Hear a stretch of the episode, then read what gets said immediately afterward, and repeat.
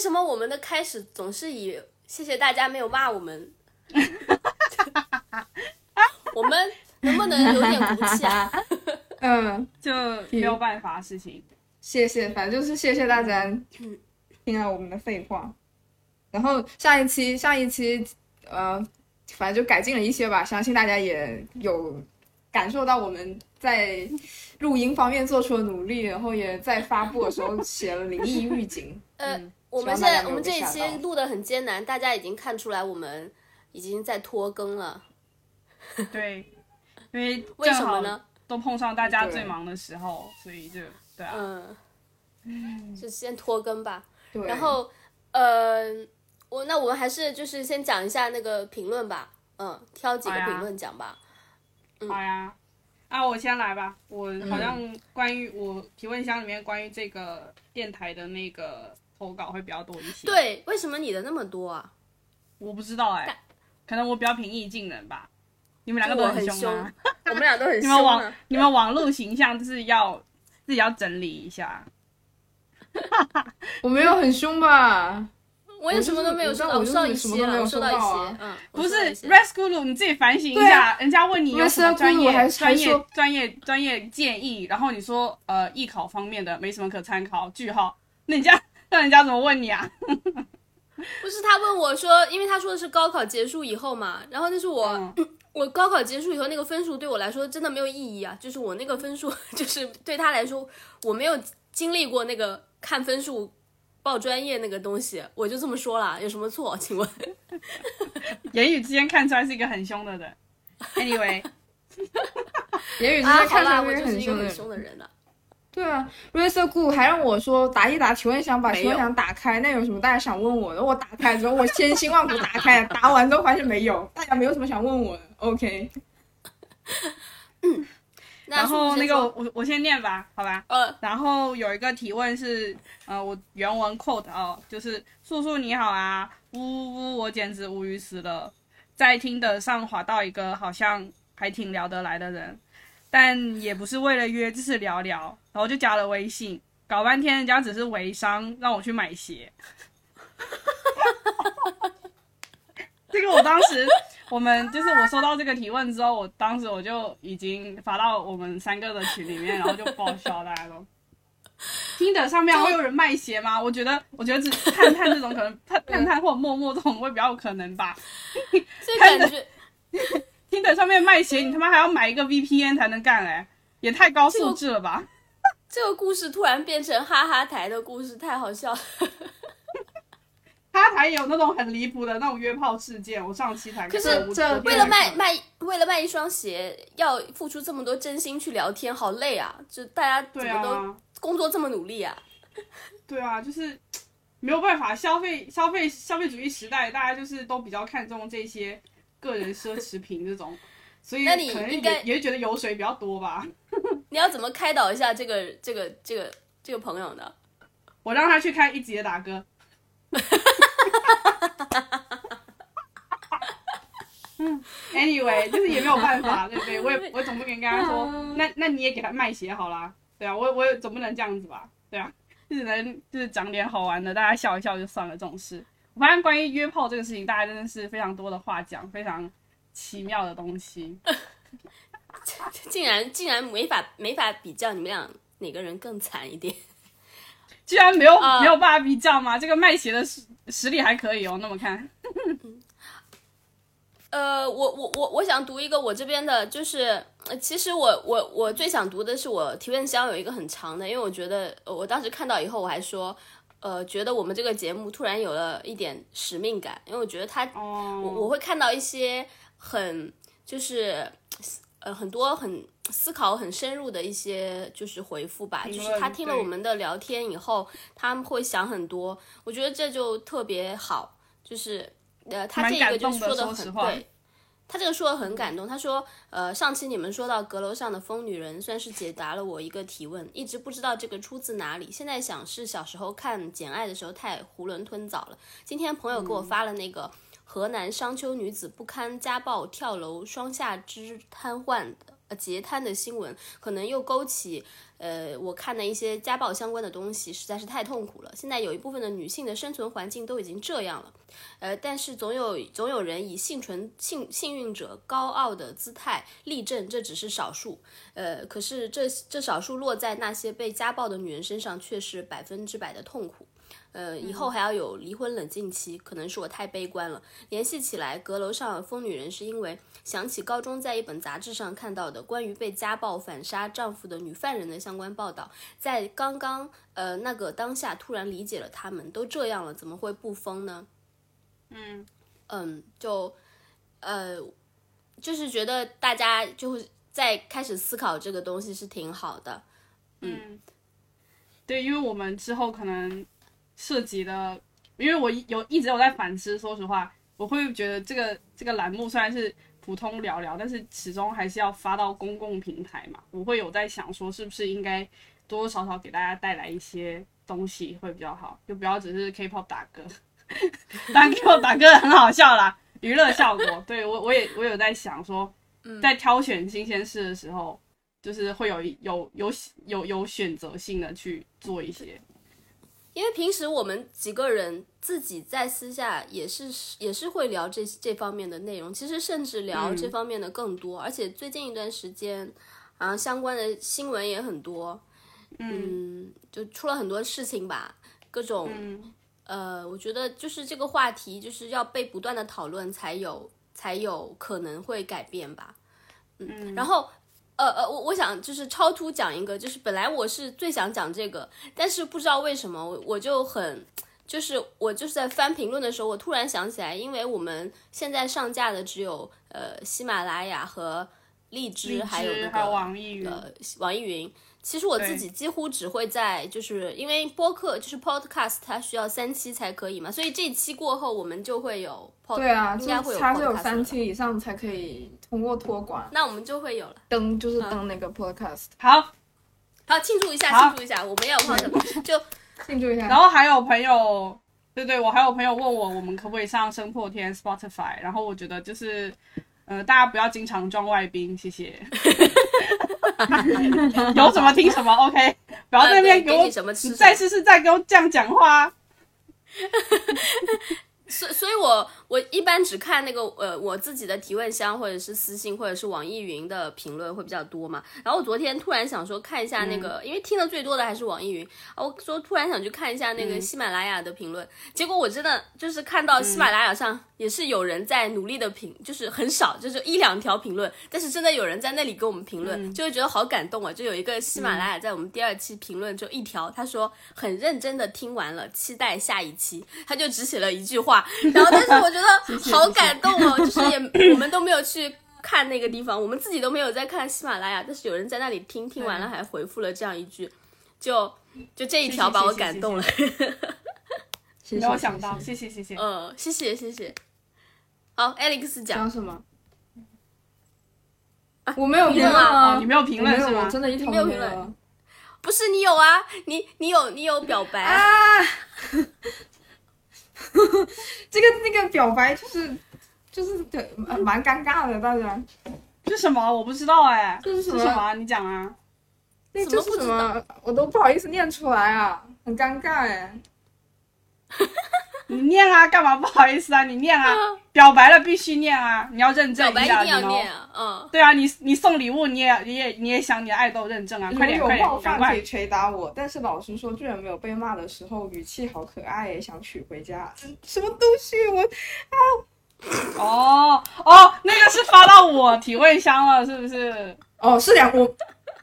希望大家，我告诉你们，你们来我的提问箱就专注于我，谢谢，不要提队友，谢谢。啊，为什么我们已经跟他搞，就是准备了这么多期的人设，都说了很多遍，是一个三十八岁的广西老老男人，怎么还有人想你们 家？因为他自己不争气啊，口味好重，因为他自己不争气，在那边这口味很重哎，真的，你们口味真的有些粉丝口味不要太重嘛，吃会吃坏肚子的。真的，我记得我。我记得我刚认识 Alex 的时候，好像那个时候还是只是叫 Alex 或者艾利克斯，但后后期就是形成一个尼苏风潮，对 Alex，对他本人的个人认知来说是尼苏，然后就是叫他什么莉莉丝、莉莉，真的就是你们叫起来的，真的疯掉了。我之前一直鱼，呃，我现在还在叫他莉莉丝哦。you 嗯，好。吧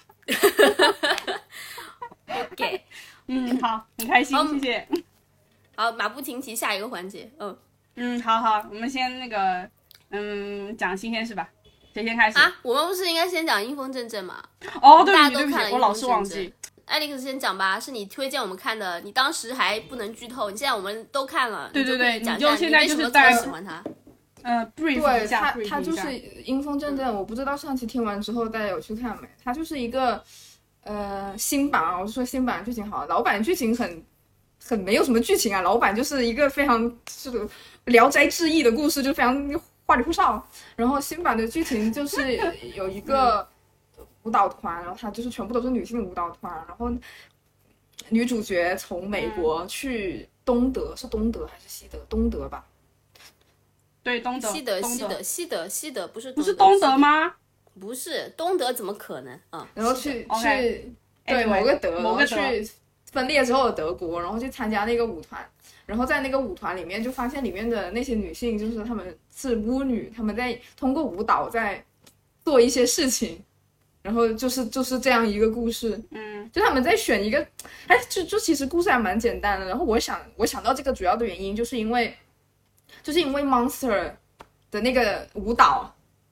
是那种嗯那样子的舞蹈，嗯然后阴风阵阵就是就是我觉得有一点那种巫女的感觉，就是我觉得她的视角就是一个。她给你的感觉就是在一个水泥的建筑里面，然后在那个建筑里面的所有的人都是女性，然后是一个外在视角的凝视，然后进去的，就是整个故事里面只进入过那个建筑的男性就只有两个警察，然后那两个警察进去了之后就就被迷惑了，就是他就被女性取笑，所以就嗯从头、从头到尾，它其实是一个呃纯男性以男性视角来解读女性。的一个他们的行为，解释女性的行为的故事，就比如说，就好像是嗯有你路过一栋房子，然后听说里面都是女的，然后你也不知道那群女的在里面干嘛，然后他们就是在里面举行一些跳舞啊什么的那种，嗯，然后大家就会觉得，对这些女的是不是是疯子，或者她们是巫婆之类的那种想法。而且我觉得比较妙的一点就是，里面没有任何男性来担任主要的那个角色，然后对就连就连那个心理心理医生，他其实都是那个女演员扮演的，所以对的对对我是后来才哎知道的，完全看不出来。这个是真的是看完以后，呃，我我后来去看一些资料才说，啊，他居然是就是那个同一个人演的，是他 Tilda 演的吧？嗯对就他们对，就是邱大演的，对的。而且他这个妆化的完全看不出来。对对对对对对，我看的时候我也是完全看不出来，我是后面去看一些解析，我也才才发现。所以我就觉得那种就是那个双重视角的感觉，我就觉得很玄妙。就是他他以男他其实是以男性的视角去解释一群女的在干嘛，但是他又说他又以以男性的视角去解读一个以女性为主角的故事。一群女人，她们能够存在于那个时候的德国，并且能够一直存在，还能够在社会上取得地位，那她们肯定是有某些巫术，或者是之类的。嗯，因为这个片子它有一个原片嘛，我可以我们可以讲一下，它是有一个一九七七年版的。呃，旧的《阴风阵阵》就是很很有名的一个，怎么说，就是写点电影史上就非常有名的一个片子。然后，呃，他这个导演就看了那个小时候看那个片子以后，就很想就很想拍，再拍翻拍一下，翻拍他自己心目中的《阴风阵阵》。然后，嗯，最后他有这个机会，因为这个导演不是后来就火了嘛，就是因为拍了 《Call Me by Your Name》，所以他就火了，然后他就有这个机会去拍他心目中这个很好的电影，然后他翻拍出来这样一个版本，然后我觉得。呃，就是旧版，就是因为我先去看了旧版，我是觉得旧版我就很喜欢，因为旧版很明显，它那个画风和新版完全不同，它是另一个审美的美学，呃，它那个版本就就非常非常好，呃，但是他讲的他那个版本是从我觉得从呃电影啊，从惊悚片的角度来说是很好的，可是新版的这个导演想说的不只是这些，他想拿这个惊悚片，对，肯定是在解读很多政治隐喻啊、女权女权的观点观点啊什么的，他都有。所以就是，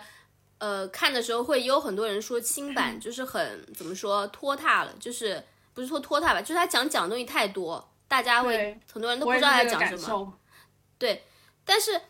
我觉得这个好像对我自己来而而言，我觉得这个是可以接受的，因为这个片子首先它风格拍的还是很好，就从恐怖片的角度来讲，只讲恐怖片，它也我觉得是够了，就是它的很多很新颖的方式啊，就是真的很恐怖。然后，嗯，它后面要讲那个东西，我觉得你能理解多少就是多少，包括就是。它里面其实政治的方面也也完全不亚于女权，它把这个女巫的派别都分别成了两派，一派就是那个 Marcos 那一派很，就是很腐朽的、很很变态的，就是他把明明一件很好的事情，一个很就是女性自救的一件事情，然后变成了一个就是很不好的一个就是走向吧，就有点像法西斯的走向了。然后另一边呢，就是呃。就是以那个 Tilda 他为为一派的，就是很像东德和西德的隐喻嘛。然后包括他也一直在讲当时西德的这个红色的这个革命，就是当时那个时期不是西德正处在、对他他里面提到好多什么，讲到那个巴巴德尔和曼因霍夫集团，那就很有名的一段历史嘛。所以我当时就说他他其实一直在 Q 这个背景。我觉得就导演其实是想很多的，我还觉得挺挺好的。然后在画就画风整个处理上我很喜欢，特别是他中他最后有一段，就是看过的人应该知道有一段很疯狂的，就是那十十几分钟，就是就是那个对，那一段真的很真的很疯狂，我只能说他拍的很疯狂，嗯，就是我甚至都觉得他怎么能拍成这样，就是真的非拍的非常疯狂，就就已经最后已经疯了。但是那一段我觉得很厉害，对，真的很厉害，真的很内心，对，我觉得就大家啊可以去看一下，就感觉到了。对，最近的恐怖片就你能拍出新的让你觉得很疯狂的东西，恐怖片已经很少了，很多就是哎，你就觉得搜手啦，这个概念一点都不恐怖啊，所以能能有那种疯狂的感觉的恐怖片，就很而且就像你且看上一期讲且珍惜的，就是就是你上一期咱们不是在说疯女人吗？就是你说《阴风阵阵》这个嗯片子，其实我是觉得，嗯，可能一九呃，可能巫女就是女巫的角度，大家一直都在以就是怎么说。呃，看这些女巫怎么对付这这些女巫，就是以一种要对抗他们的心态去去拍的，就是包括一九七七版的那个《阴风阵阵》，他还是把女巫，他也没有解释这个女巫这个群体为什么存在，他还是把女巫就当做一个坏的东西、邪恶的东西，然后你要去对抗它。但是这个新版很明显不是的，他是站在女巫的角度在讲这件事情，就像就像《造海无边》一样嘛，就是他是站在疯子、疯女人的角度去讲，嗯，就是我们为什么会存在在这里，然后这个角度还蛮新颖的。这个导演他的对采访里说，嗯、他这个片子是要，呃，他说他是要，呃，不想站在对抗女巫的角度讲。他说他不想，他自己讲了，他说我要站在女巫的角度讲这件事情。嗯啊我们要开始讲新鲜事吧。开始讲了吗？，OK，好呀。嗯，新鲜事，我要我要讲我弟。我觉得我讲完我弟这个分量就已经够了，我的新鲜事分量就已经够了，因为我弟他妈真的是一个奇人，他真的是一个奇人。不认识我弟的，我介绍一下我弟，但是我弟在我的各个，反正他在我人生中出现频率还蛮高的。我弟就是那一位跟黄旭熙同月同日生，然后跟黄旭熙一样高，跟黄旭熙一样写码的那一位的弟弟。但是但是但是他很好笑，但是最近这件事情我真的要笑死了。然后他的一些事情，我先简单介绍一下他是一个什么样的人吧。我高中回家的时候，我妈跟我说我弟脱臼了，什么？我说怎么回事？她说她以为他是踢球踢伤了，结果他跟我妈跟我说是我弟去买手抓饼，然后那个饼包的太大，他想一口咬下去就把下巴给咬脱臼了。我就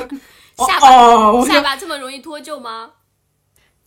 对啊，其实你试应该试就是应该你啊对应该就跟你妈说，妈妈，下次这种事情不用告诉我也可以，谢谢。对，然后我妈很担心，而且我妈很担心，你知道吗？她说要不要去医院看一下他？我说啊怎么了？怎么了？啊脱臼了哪里啊？他下巴脱臼了，我就哼听听完就很好笑，因为他之前有一段时间，他那个他有他的腿伤了，大概有一年多吧，就一直反反复复。然后我去上大学了，然后我回来之后发现，怎么已经有一个多学期了，他还没好啊？后来我弟跟我说，你让我不要告诉别人，他说他其实本来好了，但是中途又坏了一次，是怎么坏的呢？这个就是我弟的一个盲点，就是他这辈子他永远就是他很多情，你知道吗？他又很多情又很傻，他是为了那 水瓶座就这样吗？我想知道水瓶座就是这样的吗？他他中午的时候偷溜出校门，开摩托车去给他女朋友买椰子，然后摔了。然后这一次是那一次，那一次，那一次真的很好笑，你知道吗？那一次真的很好笑，是他他上个星期他突然打电话给我，说我在机场，你能不能过来接我？我说怎么回事？就是我在上班，我没有来接你，我给他打五十块钱，让他自己一个人打车回来。我问他是怎么回事，他我要笑死了。他就是一直在追一个女的，一个女的就是跟他搞暧昧，呃，然后那个女就搞了大概有两个星期左右吧，他觉得就差临门一脚了，他觉得他觉得就是要拿下了，然后那个女的就在此 在此时机跟他说，我们一起去长沙玩吧。然后他说：“那你都约我一起去长沙，那个事情是不是就稳了？”他就跟他一起去长沙。结果去到长沙之后，嗯，结果结果去到长沙之后，那个女生就和另外有四个人，就是他和他在追的那个女生和一个男生和一个男生的女朋友。然后他在追的那个男那个女生和那个男生，他们两个是是高中同学，高中同班同学，不是不是。他们是停是同学，那个男生已经有女朋友了，那个男生带着自己的女朋友来的，然后那个女，然后我弟追的那个女生约我弟出去去去长沙，结果到了那里之后，当天晚上他们坐在那喝酒，然后那个那他在追的那个女生就和那个男生搞到一起去了，当着他女朋友和我弟的面 什，么？停一下，停一下啊！你们年轻人在搞什么 God！就是你你们年轻弟想追的那个女生和那一对情侣中的那个嗯男的搞到一起男生搞到一起了，对对对，然后那个女生很懵，对，然后那个女生很懵，那个男生不，那个女生很懵，我弟也很懵，我弟很懵啊。然后我就说是那到底是怎么回事？他说第一天晚上，第一天晚上的时候，他跟那女的是睡一间房，然后另外那个男那个男生和那个女生那一对情侣睡一间房。结果第二天晚上的时候，那个男生因为他是在呃长在长沙上学，那个男生就就就回学校了。啊，然后那个女生就跟就不跟我弟一起睡了，那个女生就自己搬出来跟那个男生的女朋友一起睡啊。但是 什么？对，你 不是你就他去他去撬了那个男生，他还要跟他女朋友一起睡，对，然后那女生就很就很就很奇怪啊，然后就反正就整个事情就非常的令我弟困惑 暂停。暂停，我还是没有听懂这个你弟在追的这个女生为什么和别的那个男生一起睡啊？我还是没有听懂这里。因为他们就是他们两个是高中同班同学，然后就他们就之前就认识，反正就是有那个意思啊。结果就是在喝酒的时候，那个男生就突然就跟那你弟和他说什么他，你弟和他一起睡，我你弟和他一起睡是是真的睡了吗？是一起睡觉还是睡？嗯，他说是已经解锁过了呀。已经睡了，那还不算在一起啊？嗯，不是 Red School 这个想法好好骨灰啊！什么叫已经睡了不算在一起啊？不是，那哪有就是先说我们俩今天晚上睡吧，然后然然后天天睡在一起，然后说以后我不是男女朋友，然后出去玩，嗯，这个这个嗯，这是在干什么？然后而且这是我在干什么？对啊而且 这是在干什么？你约我，你 对，而且是那个女生约我弟去啊，那个女生约我弟去，然后去了之后，在第二天晚上，我弟就去去付钱，去酒吧，就是酒吧开台，然后去付钱了。去付钱回来的时候，听到那个男生跟那个女生说，其实我也不是特别喜欢我现在这个女朋友。那？女生听到这句话之后，当场就是当场那个晚上对我弟的态度就就改变了，你知道吗？就就我就说所以这个是我故事的结局弟真的是是怎样？结局是怎样？个冤大冤大头本头，然后就很好笑啊。然后我弟就真的很气，但是我弟就说，但脸面上只能笑笑。他就说，不然就会这样，就显得我很小气。然后我弟还很会自己开导自己，我都不知道他这么体贴啊，他这么体贴，他怎么他怎么我都不知道他这么体贴啊。就说其实那其实那个女生也没有对我怎么样啊，她的确也没有说要当我女朋友啊。你要这样讲，就是她其实也没有做错什么啊。我我弟就哈喽，我就哈喽，你疯了吗？这就是我弟，你知道吗？这就是我弟，我弟，我弟真的是我没有讲过，我弟之前有一个前女友找我弟借五千块钱去打胎，我弟知道，我我跟我弟问我说，我弟跟我说，我前女友找我借了五千块钱打胎，他现在把我拉黑了，我钱要不回来。我说你疯了，你为什么要借借钱给他去打胎？那孩子是你的吗？他说当然不是啊。我说你疯了，你为什么要借钱啊？嗯这个关系真的是搞得很乱哦，你们这个私私生活作风不行啊。你弟你弟我是弟呀、你弟你弟的身边的人也很奇怪，我觉得就是大家的嗯对啊，我弟我弟我弟是吸引这样奇怪的女生吗？我弟就是冤大头本头吧。然后第二，然后他本来就想要走，他当这当当当天晚上那女生不回房睡的时候，他就觉得真的很气，他想要回回去，但他又觉得他这样回去很不大度。我弟又是蛮大男子主义的人，妈的，我要疯了！请问是不是？算了，我不说了。妈的，请问水瓶座？算了算了，我不说了。反正就是怎么会这么 怎样啊？你要怎样啊？你 好，他就很大男子主义，他就很大男子主义，就觉得啊，我这样的话会显得自己很不大度，我怎么可以这样？他就而且第二天他没有要从长沙去张家界，然后他们四个人只有我弟一个人有驾照，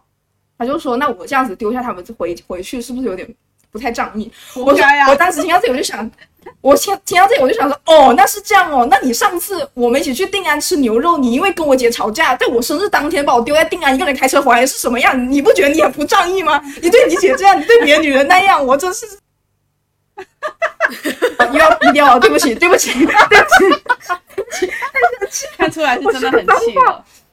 哎，我真的很气，我当时我要跟你们讲一个，就是呃，我认识的男性朋友的备胎故事。我觉得那个女生更更厉害，就是呃，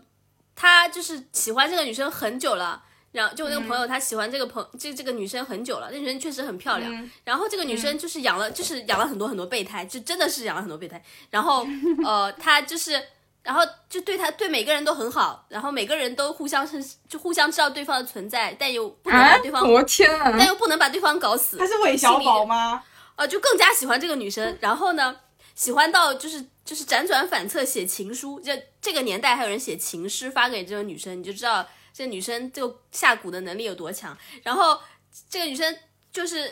呃想去旅游，她就挑了其中就我这个朋友挑了这个备胎说，这两人就聊，这个朋友可开心了，说居然要跟我出去旅游，然后他当时也不赚多少钱，然后就决定说就就请她请这个女生，她真的当时没有钱，然后就是穷光蛋，然后就请她去那个嗯穷光蛋只能请她，还有一定要出国旅游嘛，最后就挑了去越南，然后就是出国，但是也没有那么贵，但是是这个女这个女生也很开心了，然后呢，他们俩就去了，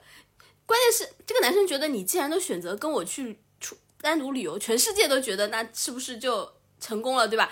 而且这个男生问他的说订一间房，就是订一间房哦，然后。这这个事情不是就应该很理所应当吗？然后去了七天回来，什么事情他他就崩，就我们问他是什么事情呢？我们还以为他终于就是对不对？就是，然后结果没想到他说什么事情都没有发生，没有发生的原因是这个女生一就是跟他当到第一天就跟他说她来例假了，我来了七天，哈哈哈好厉害呀、然后就是全程都完了，什么都完了，什么钱都是这个男的花的，然后回来什么事情都没有发生，然后 Oh my，最后也没有好从来就没有跟他好过。我的天呐！所以所以回来之后还有继续的什么进展吗？应该也也都哦，不继续啊，会有了吧？就是就是那个女生会跟他说，永远都是最好的朋友，哥我爱你，是就没有好，从来没有好过。救命啊！我真的很怕这种认哥哥的，救命啊！哇，我真的，笑死了。我跟你说，这个女生我见过她本人以后，我就觉得说。嗯，就是她是有资格，就是人家能养备胎啊，就是真的是有手里有一有两有两把刷子，反正就是我很佩服这种女生，就是就是是厉害是什么说话或者是待人处事吗？还是怎么样？对呀、嗯是人格魅力吗？人格魅力，人格魅力太牛了。啊，那就 那我弟就是很亏啊。那我弟，我觉得我弟女朋友真的不咋地吧。我弟女朋友就给他甩脸子那种，哎，都不到女朋友吧？我弟就是一直在备胎。但是我觉得男的不就啊直男不就喜欢这种型吗？就是喜欢甩脸子，喜欢要哄，对啊我弟就在那。对呀、他他真的有病，真的，他就说，他就说，他就为了陪他们去张家界的时候，只有一个人有驾照，他就说，那从长沙到三家张家界总不可能比从海口到三亚远吧？结果他开了五个小时的车，他就他从这里飞到长沙去给人家当十个小时的司机，开车去开车回来。你听听是不是是不是好笑？这种话是不是好笑？然后他就带了一万块钱去，飞机票三千块钱啊，租个车押金七千，买机票回来的时候，他买机票回来的时候，在机场真的是一一毛钱都没有，就是叫我去接他，我就然后我就给他打五十块钱，我才知道那一天他真的一毛钱都没有了。我就想想，我觉得很好笑，而且他他去那边，他那他那装大装大款，他说真的是想想都要气疯了。他去那个酒店开开那个去酒吧开台，不是有有抵消吗？然后就买到抵消了之后，呃，喝完了之后就剩剩一支香槟。他说那个女的竟然和那个男的把那只酒存起来了。他走了之后，第二天他们又去那里把 那只酒拿出来继续喝。他说真的是气到一个不行。我 Oh my god！现在的小妹妹真的是非常的好笑的。我那天坐我弟的车，真的那天你知道有多那个什么吗？因为我弟就是开他爸的车嘛，我弟就是很他妈纨绔子弟的一个一个一一群他的朋友都很纨绔子弟。然后我那天坐他的车一拉那个置物柜里面就是有五六副墨镜吧，我说怎么那么墨镜？他说就是带小妹妹回家，他们就会在这里拉墨镜，说下次来拿眼镜啊。现在小孩啊，什么没有听懂？没有什么？没有听懂？这是一种手手段吗？这是新的手段？就是手段啊，就是拉眼镜啊，就是就是送小妹妹回家之后，然后小妹妹把墨镜落在她车上，这个这个意思。对，啊，然后就会下一次落了五六副。对，里面有五六副不同的小妹妹的墨镜，还有耳环呢、就掉一只耳环在那里。我这是小下次来拿。这是小妹妹都知道的手段，我们这种老姐姐都不知道是吧？对啊，你连老姐姐都知道，我听完我都惊了，我天啊！哥，我是我们是我们不知道，还是就是我们圈层可能就是我们朋友类型的圈子不一样，所以我们不知道，所以我们老了，你就承认吧，我没有你不要不要用我们这个词，我也才比 Alex 大大三岁，OK，谢谢。你弟的故事让我觉得那些快手的段子都是真的。我以前觉得谁会写出这种段子来，原来都是真的，就是生活里面真的都是真的。哇！是是是，嗯，我从此以后我会换一个观点去看快手的段子和语录，我觉得他们说的很嗯，动情，怪不得他们演着演着就哭了，是真的，是真的伤心啊。快手的 slogan 就是，嗯，每个人都是生活的主角。是的，嗯，最近我在看一个新的剧，叫做《美丽新世界》，它是根据一个小说改编而来的，不知道大家知不知道？嗯嗯，anyway，很有名的小说，那个是那个小说吧？是那个很有名的小说。就是就是你知道的那个《美丽新世界》嗯嗯对，所以它这个是它是虚呃架空嗯虚构了一个世界，是说嗯、呃这个地方有三条规则，没有隐私，嗯、没有一夫一妻制，没有家庭。所有这它的一个非常有名的话是 “Everyone belong to someone else”，就是我嗯不专属于你，我属于整一个社会群体。然后我看这个剧呢，它其实还做了蛮多一些科幻的尝试，虽然我看起来很多都很 bug。嗯这个剧我觉得你们有空可以看一下，它它设定 basic 设定是这样子，然后它故事是从一个呃，它社会分成几个圈层哦，就是 alpha、beta 就 A、B、O 世界，但是分的稍微细一点，但是也没有什么成结，这这种这种屁话，就是呃，对 alpha、beta，嗯、gamma、delta 还有 epsilon，、然后它它往越往后的圈层就是从事越单一的工作，然后也不会有任何的娱乐活动或者是性活动，就是机器人、工具人。最 epsilon 是最低级的，然后他们也不需要有任何的智商，他们只是要 do as what they are told 就可以了。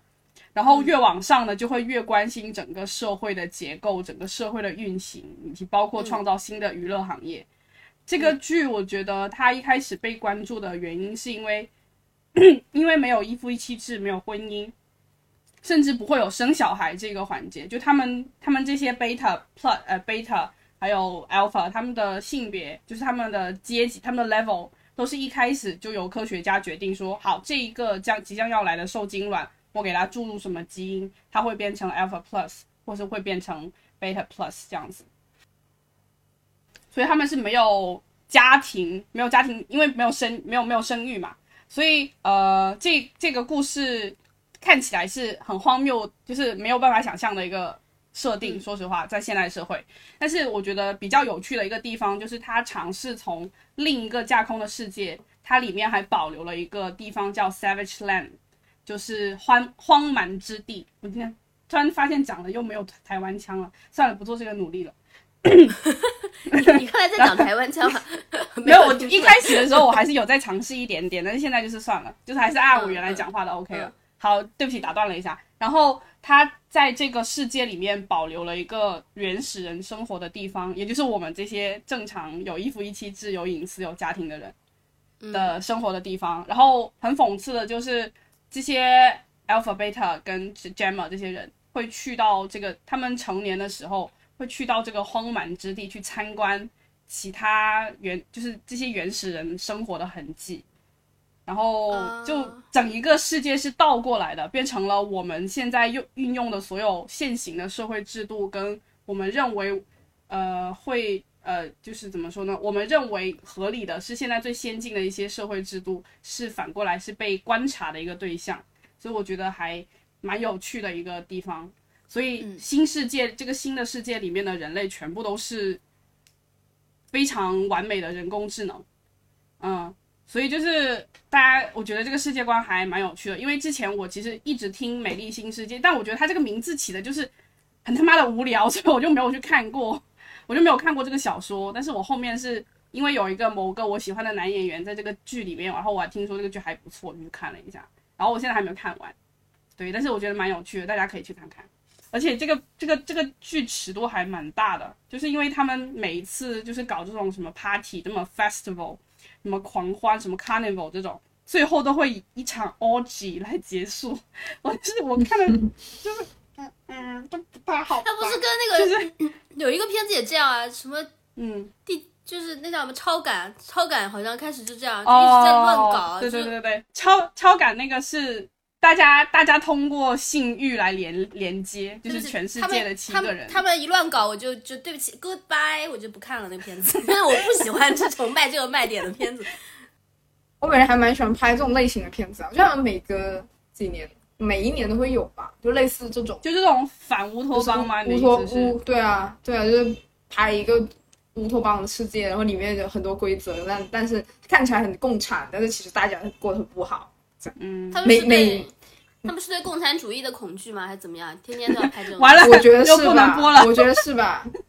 那你你我跟你讲，其实是处在处在两种社会形态下的人恐惧的方式是不一样的。就比如说白人，他们欧美人很喜欢拍一种就是那种很反乌托邦的，就是大家很害怕会有共产共妻，然后 epsilon 这种事情出现。然后呢，你看中国人的科幻就会很害怕，就是什么北京折叠，对，就是你懂吗？就是他们会害怕这种两个阶。阶级分化，然后就会有什么？是刘慈欣还是谁写过？就是什么，嗯，全世界的财富会聚被聚集到三个人的身上，然后突然有一天有一个外星人来了，他说我要杀掉这个这个地球上最富有的三个人，然后结果地球上所有的百万富翁、亿万富翁、首富他们就开始送钱给穷人，然后每天就在那烧钱。所以就是你两个社会意识形态上面害怕的那个那个方式是不一样的。我不太喜欢看的一类的科幻片是我我之前好像跟 Alex 有。讨论过这个问题，就是有一些科幻片，嗯，特别是现在，我就是因为科幻片拍太多了，现在所有的科幻片的走向都是对未来非常消极，嗯，就是从黑镜、近科，就是所有讲近未来的，你看啊，黑镜啊，什么就是这种，全部都是非常的消极，而且让你觉得就是，嗯，我反正我对这种。就我我是一个就是二十二十世纪的人嘛，二十世纪的人啊，就是对未来是积极的，是 二十世纪是展望未来的。我我我还是喜欢看，就是小孩骑着一个单车，然后就飞起来了，就想要看 E.T. 这种感觉。就是我不想看到，就是就就你要就我我对于科技悲观主义我就很不很不接受，所以我听到就是像类似这种的故事，我就没有什么没有什么欲望去看这件事情。对，因为我我跟咕噜，哎，不是说我跟咕噜吧，这可能是因为我开始的年纪比较早，我跟咕噜都是看那种，就是科幻史诗片长大，就是那种对对对你懂，就看一些人工智能啊，然后，星看一些什么战啊，，星际迷航对啊，就是对嗯。我们是看一些那种，像我跟咕噜最近最喜欢的科幻片是《普罗米修斯》啊，对吧对对对对对。就是那种降临啊，那种就是不是说非常的悲观，然后就这个社会好像要完蛋了的那种感觉。你刚才说那个新世新世界的设定，就是美丽新世界的设定，我我觉得呃，我看了很多很多，就是对未来世界的这种老，就有一种就有人是怎么说老大哥或者什么那种控制的社会啊，就是我会觉得，呃，最喜欢的一个设定是一个不是任何。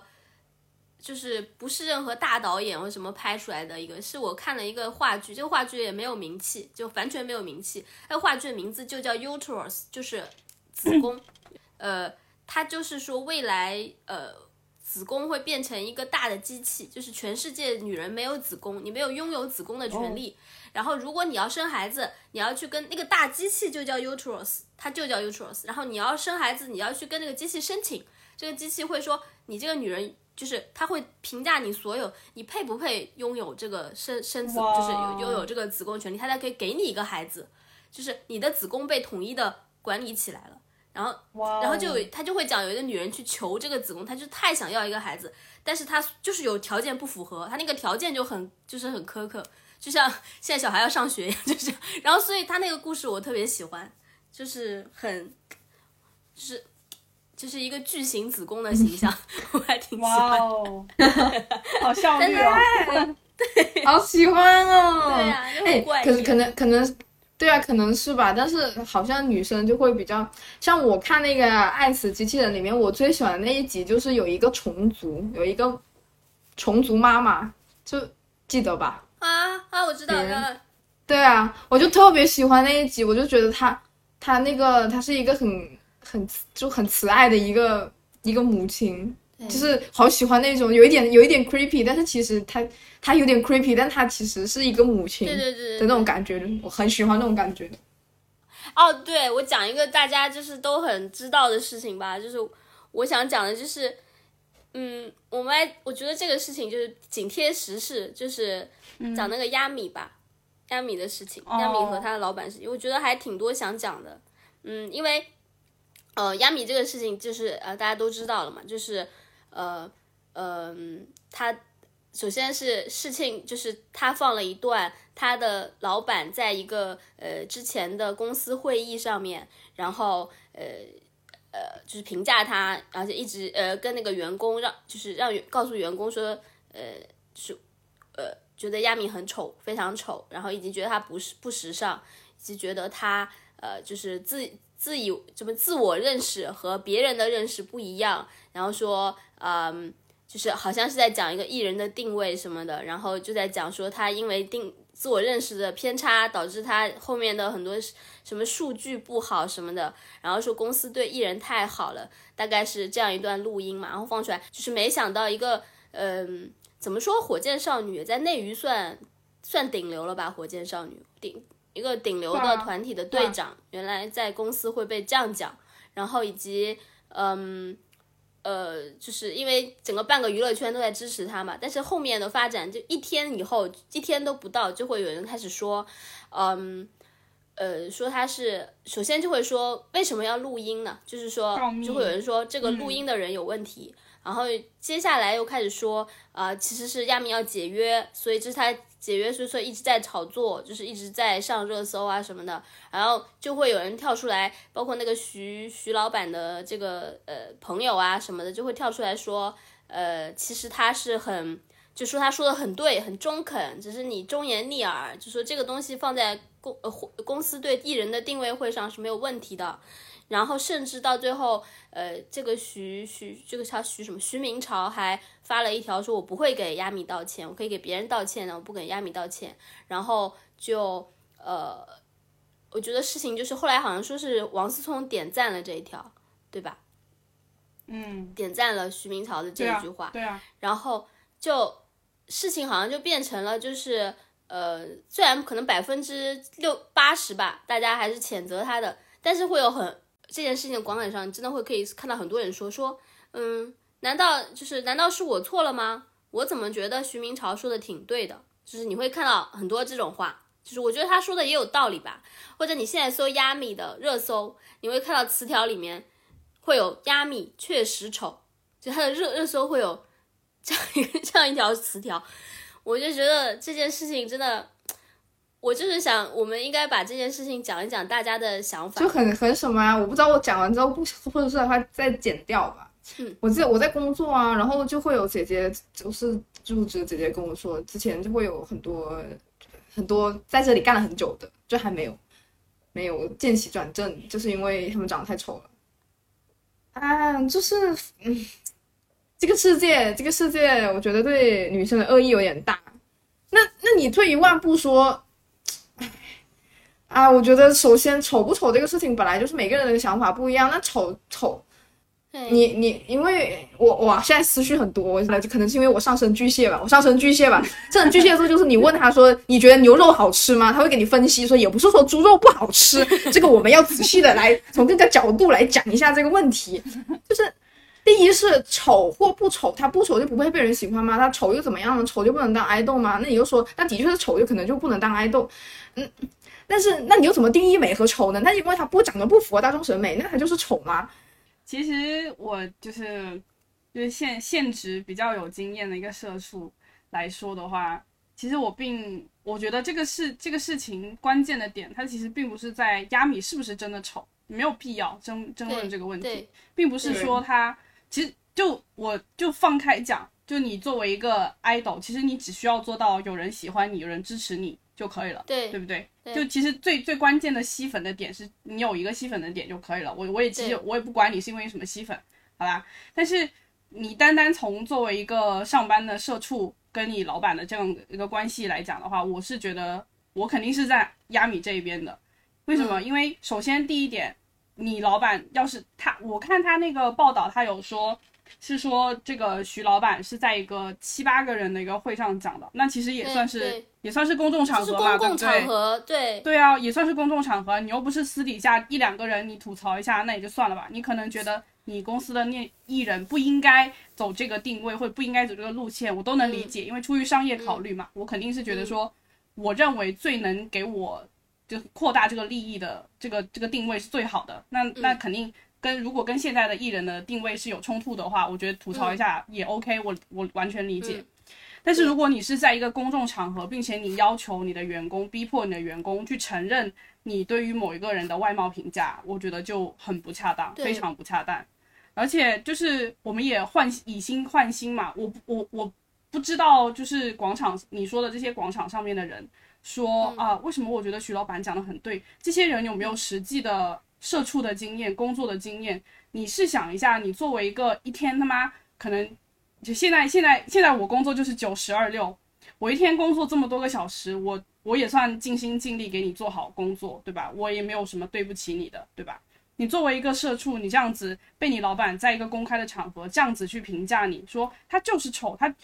我觉得他就是呃什么丑什么没有没有没有这个能力。呃，他我觉得他就是定位不准确，这样子在公开场面这样来侮辱自己自己的员工。如果我是被侮辱的那个人，我也是绝对会想要说我的同事一定要告诉我这个事情，因为我我来给你工作，我也不是卖身，对不对？我是只是卖艺而已，我只是给你来就是工作，就是提供你想要的创给你创造收益的。现在既然我创造了，但是你还是很不尊重我。那我肯定是想要知道的，而且我肯定是不想要再为你工作了。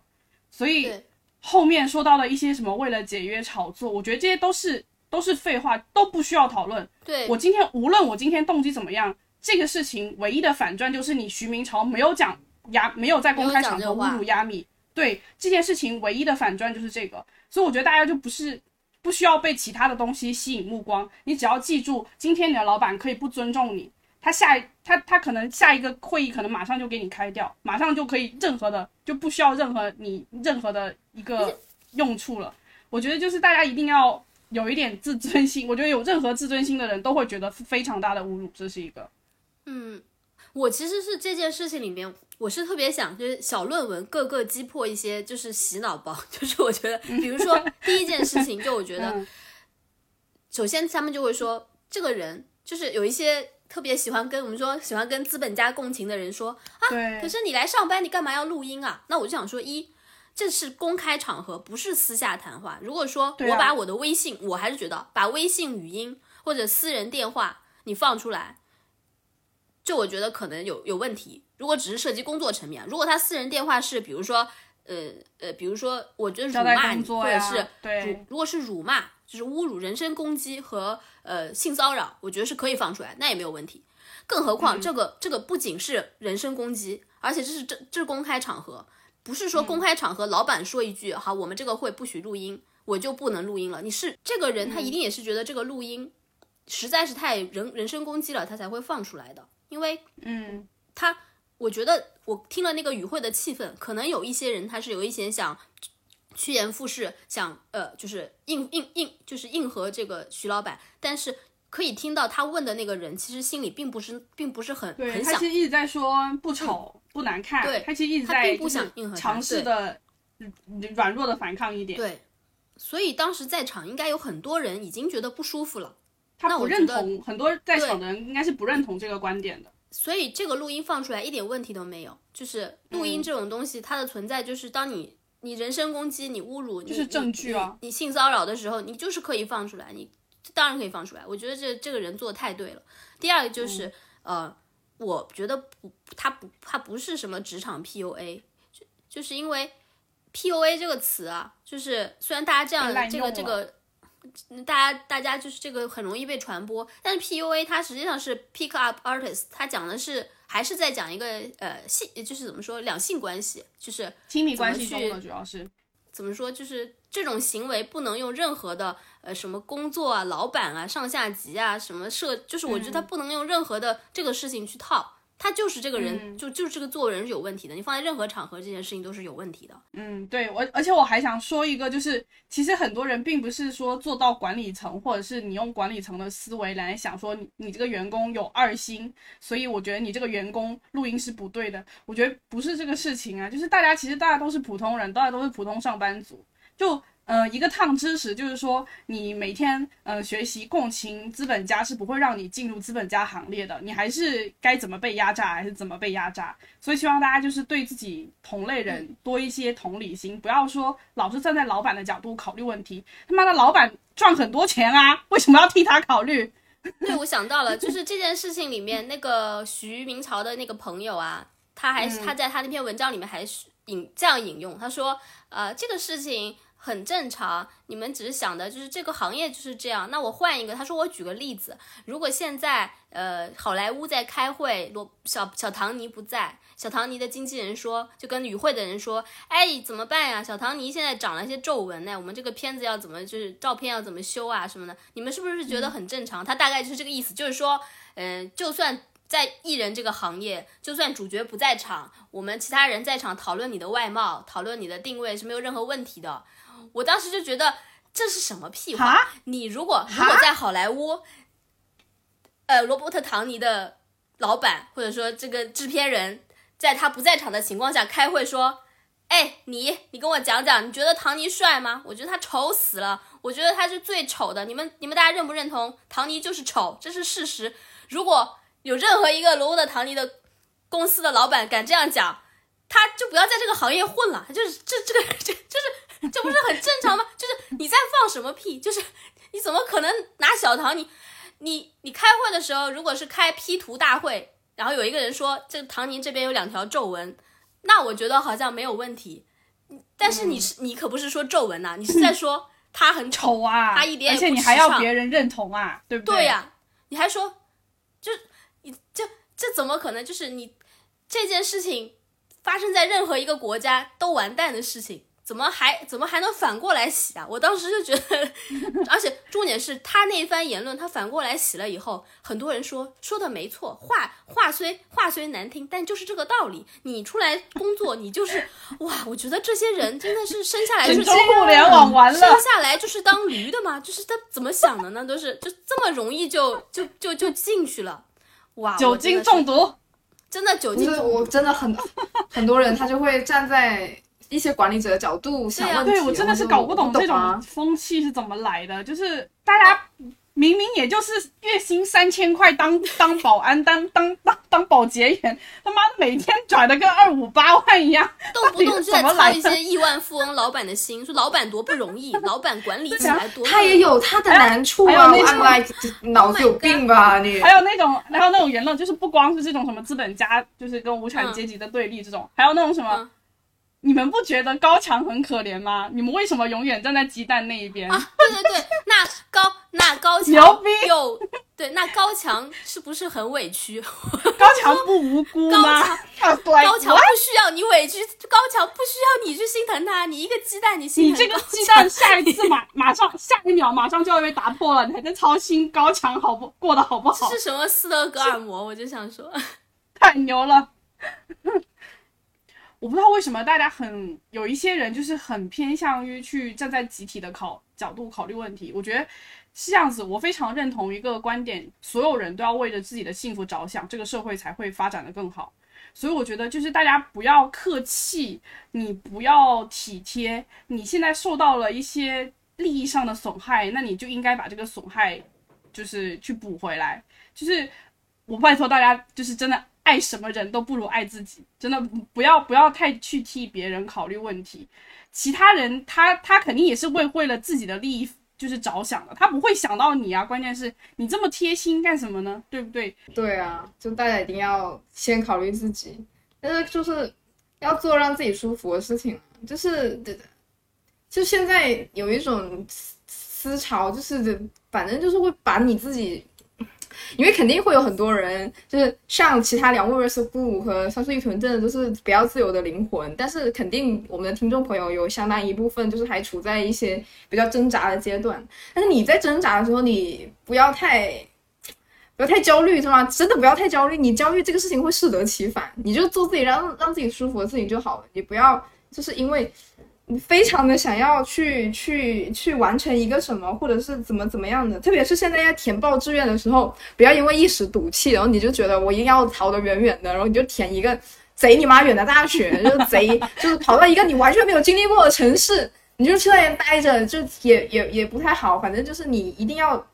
你一定要做这让自己舒服的事情，因为有很多人啊，那这个就像很多。很多女权主义者，那有些人他就是想当家庭主妇，就属于想当家庭主妇的人。如果你当家庭主妇感觉到快乐的话，那你就去当家庭主妇，也没有必要说一定要去去。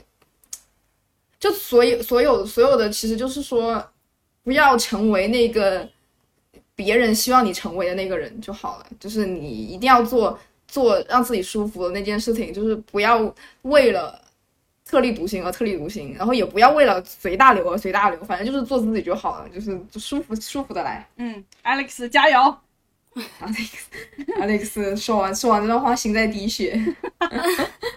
真的，对啊，就是说，因为我跟你说啦，就是所有很多不是自由的灵魂的人，就是你处在一个比较那样子的环境里面的话，像弗洛伊德就说，很多很多小孩选择自杀，不是因为他想要想要毁灭自己，他是想要惩罚。惩罚他的父亲和母亲，啊、因为他们没有足够的权利去杀了他的父亲和母亲，啊、所以就通过伤害他觉得这件事情，这是唯一我能想到你们会痛苦的事。嗯，对对，所以就不要去为了去让别人愤怒或生气，或为了伤害别人而伤害你自己，就是啊，人和人真的是，哎呀，太复杂了，我觉得，对，没有办法共情，对。嗯、呃，我还有一个那个新鲜的东西，我想说，啊、就是最近不是有那个什么杭州男子杀妻案嘛，然后我还去查了一下，就是这种心理或者是这种文学形象，然后发现了一个我从来不知道的一个东西，就所以我不，其实我不是在讲杀妻哦，不是在讲丈夫杀妻，他说我们古代有一个故事的模式，我不不好意思，我要看一下啊，古代有一个、嗯、呃文学文学的。呃，叙事模式吧，应该叫是叫做替杀妻模式，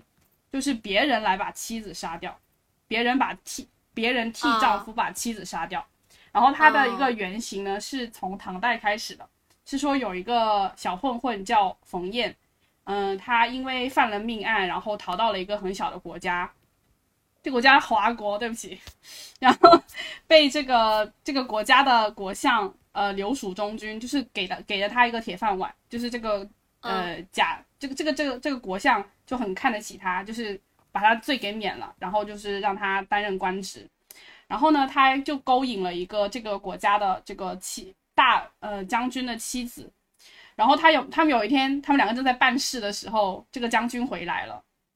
那就就修罗场嘛。然后他就是飞快逃窜，中间就把他的佩剑，就是古代军人的佩剑，跟他戴的那个头巾落在床床底下了。然后他，但是这个将军回来的时候也没有发现他。这个将军出去喝酒席，喝醉了，他就睡觉了。然后他就是其实是躲在某个地方，我他原文我没有写躲在哪里，是躲在某个地方。然后想说就那趁他睡觉的时候就跑掉吧。然后他的那个头巾跟他的佩刀放到一起，然后他就示意这个将军的老婆给他把这个头巾拿过去，他就好走嘛。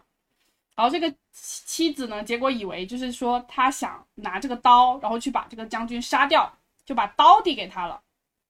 然后这个人，这个这个小混混就直接把这个将军，呃，直接把这个妻子杀掉了。他的原型是这样子的，就是说这个出轨的这个呃妻子跟他的情人，结果这个情人把妻子杀掉了，因为害怕被丈夫发现。嗯，然后后面他的文学发展呢，就是不断的去正面化这一个这个杀妻的这个这个这个怎么说这个小混混，就不断去正面他。首先是给他官职升得更高了，然后其次是添加了很多的心理依据，就是他杀人的这个心理依据。就是说，他觉得这个妻子如果是觉得自己想，呃，就是他这个妻子如果是有杀这个将军的心的话，那以后他肯定可能还会杀我。有一些是这么理解的，嗯，然后还有一些其他的，比如说，但是发展到后面，比如说大家应该可能也记得，就《水浒传》里面有一个石秀，他把潘巧云杀了，他其实也是这个替杀妻的模式。然后武松把潘金莲杀了，也都是替杀妻的模式。所以这个文学思潮的发展呢，其实是更更偏向于说去正面化这个杀人犯，说我是出于礼义，我是出于呃其我是出于我是有义有忠，怎么怎么样？我觉得你这个老婆不好，所以我把她杀了。虽然我跟她偷情了，但是我我把她杀了，我帮你把她杀了，我就是一个好人。对，他的模式，对他的他的模式就是这样子。然后最后这个小混混呢，其实。呃，因为那个呃原故事原型里面哦，他这个将军他就是其实明面上大家都知道的情况的话，是只有家里面只有这个将军跟这个将军的老婆嘛，所以说这个将军的老婆死了，那这个将军就被拉去问斩了。结果后来问斩的时候呢，因为是公开审讯嘛，就是那种什么青天大老爷就是这种，然后那个小混混他就出就是从这个庭上往前一步，他就说。是是我跟他通的奸，是我杀的人，应该把我绑起来。结果呢，他之前不是被一个一个国相，就是有那个 connection 嘛，然后这个国相就把他死罪免了。结果最后他就是一个光辉的形象出现在整一个文学作品里面，you know。所以就是后也没有人就没有人为这个没有人追究他，没有人追究他的责任，甚至他还后期已经被变成一个光伟正的一个形象，就说他什么有情有义有忠有孝，就是。所以后期的文学家作品就是很扯，我知道听起来很扯，但是我还是要解释一下后期的呃两个趋势，一个是把这个人更加拉高了，把他的形象，实际上原型他的这个人的原型就是一个小混混，就是一个地痞流氓，然后后来是不知道为什么这个国相。看中他的才能吧，就得其才，那个原文里面写的得其才，然后就不知道什么才能，可能什么偷鸡摸狗的才能吧。Anyway，然后就是把这个人无限的拔拔高了他的这个形象，甚至到后期以这个以这个故事为原型的一些产生的一些文学创作，会把这个杀妻的正这个人写成什么状元啊，写成什么公主驸马呀，就这种非常正面，什么英俊潇洒什么。什么有情有义的这样的一个形象，然后把这个所有的责任推给这个跟他通奸的这个女性，这个女性甚至从头到尾是没有出现她任何名字的，这个大家都知道，大家都是叉叉氏嘛，在古代的时候，然后这个女性还会给他加入一些什么勾引的情节，就是说都是你这个女的害的，都是你的这个女的去勾引人家什么张员外、什么李状元、什么陈驸马，这些全是你们勾引的，所以我今天杀你是有道理的，所以他们。后期的整个趋势就是变成这个样子，就是他整一个故事后面就是演变成这个非常正面的一个男子，一个青年才俊，去把这个跟他通奸的这个淫妇给他杀杀掉了。对，所以我就是觉得非常，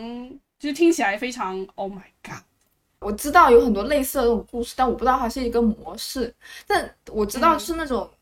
他们写戏的时候会有一种类似的那种模式啊，就像什么会经常会有什么那种妓女啊给盘缠给书生，然后书生就是考上哦，对对对对对，考上了，结果书生没有回来，然后那个妓女就很难难过这种。但是大部分他他到了后期的时候都会都会被再写啊，什么桃花扇那种，他们就会再再写之后就会被文人编撰之后就会就会把那个文人的形象拔高，然后那个女的就是反正就是会这样啊，因为什么浪就是荡想要什么的，这个失足女孩对对，对对对，所以我就觉得这个这还是话语权的问题吧，说到底。我觉得他刚才讲的里面，就是说这种故事里面，呃，我反而觉得是因为他是他，我觉得是厌女了，就是古代的时候厌女很厉害的，就是他这个男性的这个男性之所以后面会变成英雄，被拔很高的、一个原因是，只是因为他杀了一个女人。其实武那个不光是那个《水浒传》里面有武松啊，《水浒传》里面还有一个把他那个又就是说他那个妻子很哎，我忘了是阎婆惜嘛，是宋宋江吧，还是谁啊？把他妻子给掐死了。对，我们在民国时期有一个将军嘛，一个很正面的将军，长得还挺帅的，然后但实际上他把他老婆给杀了。嗯，这个大家也知道，就但是他依然是人民族英雄。然后以及就很多杀老婆的事情，我看过一个最离奇的事情啊，就说清朝的时候有一个武术，就是练武武术很厉害的一个一个高人呐、说他老的时候有一个很长的指甲，说他的指甲破了世界纪录，说他那个指甲长到就是就是就是他他有那种十就是卷起来的那种指甲，你懂吧？就是从来没有剪过他的指甲。说原因是什么呢？说是他年轻的时候练武，然后呢，呃，他的妻子走过来，他就一拳把他妻子给打死了，然后他就觉得自己，嗯，很很就自己做的就是很错嘛，就是他觉得很很很很后悔把他妻子给打死了，所以从此以后他就觉得他要留很长的指甲，这样就不会伤啊伤人。然后他就把他指甲，他就说他六七十岁的时候指甲有多长，这这个事情是要记录清朝的这个人他指甲很长。可是我看了前面，你不觉得这事情很诡异吗？就一怎么可能你妻子走过来，一拳就给打死了？你这件事情明明就是你把你妻子打死了，然后你后面解释为我不小心把他打死了，哪有人会一不小心把他打死了？就在没有冲突的情况下，怎么会出现不不小心打死人这种东西呢？怎就是么古代的会呢？时候的人，现在就你看，现在就是那个杀妻案出了以后，还有很多就是说啊，我我的我的我认识的人也，就是我妈也失踪了，就是找不到了。哦，对，我看到那个真的很恐怖那条微博什么这个姨那个姑什么都对都不嗯见了。失踪了，然后都是什么丈夫打电话问丈母娘有没有回家，对，古时候说妻子失踪了，更不用说失踪了，你就说我不小心把他打死了 也没有关系。对，就也没有什么问题。现在就是大家都穿上了衣服来杀妻，对不对？Oh my god！就是还是就是女人结了婚以后真的没有姓名啊，就真的是这样。哎，嗯，好吓人呢。好吓人哦。嗯，好可怕哦。但是杀妻案，我就是还，我刚才还是蛮想再找他那个什么什么心理原因啊什么。我后来看了一大堆解析，我觉得就是放屁。我觉得就是就是男人不打不把女人当人看啊，就是在婚姻里面很多时候的情况就这样。对啊我觉得你是我可以随意处置的，呃，处处置的一个财产。私我人用品觉得就是啊今嗯天你不合我的心意，今天你没有替我还钱，你没有给我钱去赌赌博，我觉得今天就是我就是我就我就不想看你活啦。你现在都不听我的话了，我干嘛要还要把你留在家里？这种，好可怕哦！好吓人讲起来，对不对？真的很可怕啊，可怕哦。我当时没有觉得，就是怎么说？我看那一段她丈夫的，她丈夫不是有好多段采访视频吗？嗯，我看的时候觉得挺挺，就是心里默默不，确实是觉得不舒服，不太对。但是你确实也说不上哪儿不对。嗯但是你现在再回头看，你会觉得真的哇！你在想，他经历了这么多，就是他经历了这么多，他还要这样演。我觉得我现在看他会觉得他那个时候采访的时候处在一种就是穷途末路的那种，你懂那种癫狂的感觉里面，就是他当时很振奋，他很兴奋，他还在那种就是越是越靠近危险越兴奋的那种感觉，嗯是在对吧？就是因为哇，他们都现在媒体又来采访我，然后警察又来审讯，但是什么都问不出来，我一定要。扛住，我一定要扛住，我好兴奋哦肾肾上腺素疯疯狂分泌的状态里面，你看他那个样子就是，好可怕。我只看了他，就是他什么侄子什么他，然后他嗯，就是在他们家那说什么他穿了一个什么这个咖啡色的睡衣走了。我只看了那一那一那一个视频，我没有看更多的了，因为我觉得好害怕，我现在也不敢回去重新看。我朋友说了，呃，我我我我和我朋友讨论这件事情，我们觉得大家都觉得他的话很有问题，就是当时看的时候就觉得有问题，但是大家的点都不一样。我的点是在他说那句说，呃，我们我和他其实没有吵架，我们俩这段时间关系挺好的。其实他说，然后说，呃，我们最近呃还买了新房子，还分了新房子。我当时觉得这句话很奇怪，因为就是我说的嘛，你如果如果如果自就是你的老公或者老婆失踪了，失踪十几天了。然后你真的没有问题的话，你怎么会说？哎呀，我们你肯定会说我们啥什么事情也没有啊！我怎么会知道出什么事情了嘛？一点事都没有。你怎么会说？哎呀，他反而提供架了更多的细节，我还分了房子，怎么可？就是他在解释为什么不会吵架，感觉是他预先想好的理由，就是想告诉，就是想证明我怎么可能吵架呢？然后其实这句话很奇怪。然后我朋友觉得奇怪的是，嗯，就是他说男人不会记得女人，就是你睡觉不是穿睡衣吗？那个衣服，你直接说，对你直接说你穿了件睡衣走不就完了吗？他为什么会说，哎呀，其实什么衣服都没少，就少了一件咖啡色的里什么对那个我也觉得很奇怪，就是大部分男的都不会记得自己老婆有什么衣服吧？说实话，我觉得根本根本我今天穿什么衣服你都不会看出来，就是对不对而且？这就这个还还去记丢了哪一件，只丢了这一件，那肯定是因为这一件衣服留下过很深的一个印象。在，对啊，然后或者是他就是已经想好的理由，就是想好。然后我另外一个朋友说，他觉得奇怪的是，他说了一句说，呃，什么他会不会什么走到走出去啊什么的。然后他他说，哎呀，我觉得他不会走出去的，以他的智商啊，他不会走出去的。就他会觉得说，你老婆丢了，你在这个时候，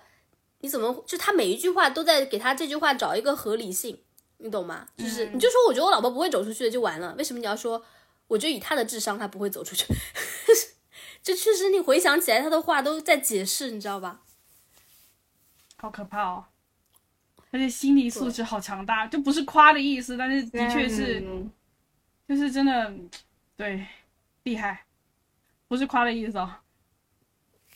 对啊，我就对啊，说到这个，你说，就是那个凶手啊，就很多时候是很多那种就不是不是杀妻案的，就是很多那种连环很多那种连环凶手，嗯，他们是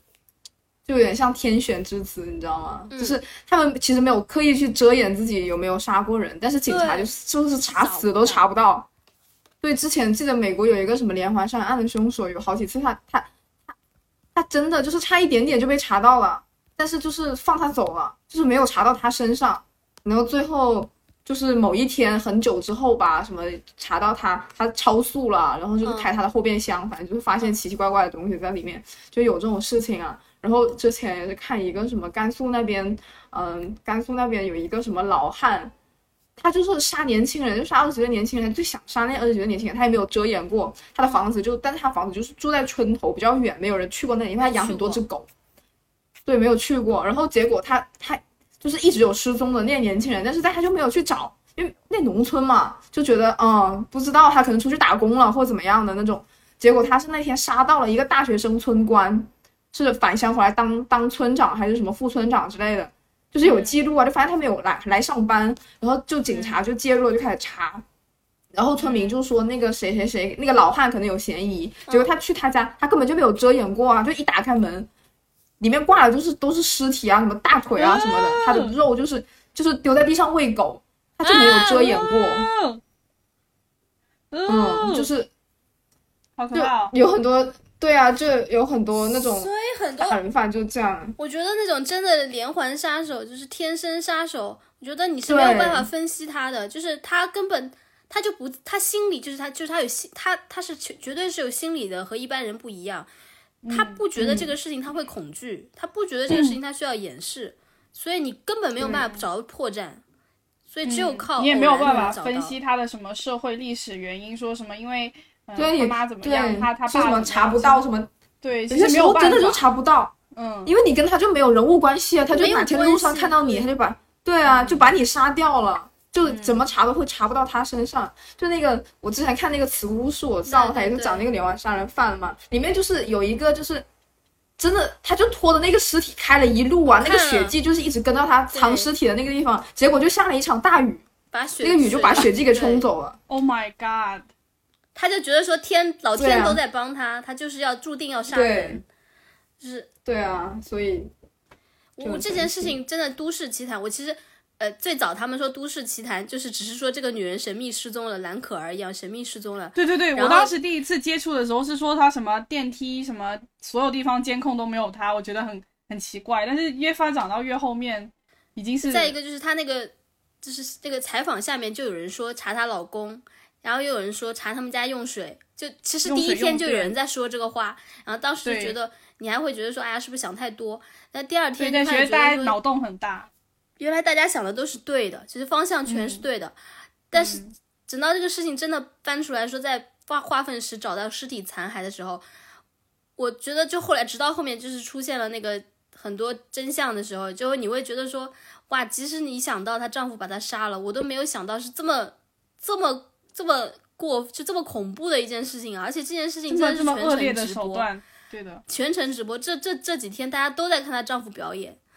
然后真的是她杀的，而且杀的这么恶劣，我的天呐，就是这件事情真的太可怕了，对，比就是连就是隐秘的角落都没有办法跟真实事情相比，哎，比电视剧还可怕。对。我们是每一期都有策划，最后要讲一些恐怖的事情，还是就是讲着讲着就 开始没有办讲这个事情啊？对啊，讲着讲着就开始恐一期怖。涉及的谈话内容，一首先涉及性生活，二首涉及恐怖的东西，这就是我们关心的方面啊。我觉得 没有办法，对啊，对啊，我记得前前几年，前几年就是我小时候特别沸沸扬扬，就是有一个小孩子死掉了，就是也是被被分尸了。嗯，然后那段时间就是很多，就是他很小嘛，所以那段时间上小学的时候了，然后那段时间就是所有所有的小孩都被家长上下学都被小家长接了，因为真的，耶、就很害怕嗯，这种事情。但是我很爱看这种东西，我我我推荐大家看一个，就现在这个节目已经没了，啊，现在我都怀疑网线上都没有了，我不知道 B 站能不能找到，就是叫撒贝宁时间，就是它里面全是重案嗯要、重案要案和凶案，然后比那个今日说法还好看。我等一下就去看。然后你一定要看，我看的停不下来，里面有太多经典案件了，就是那个经典案件到，你觉得这个事情匪夷所思，就是是一波三折，就是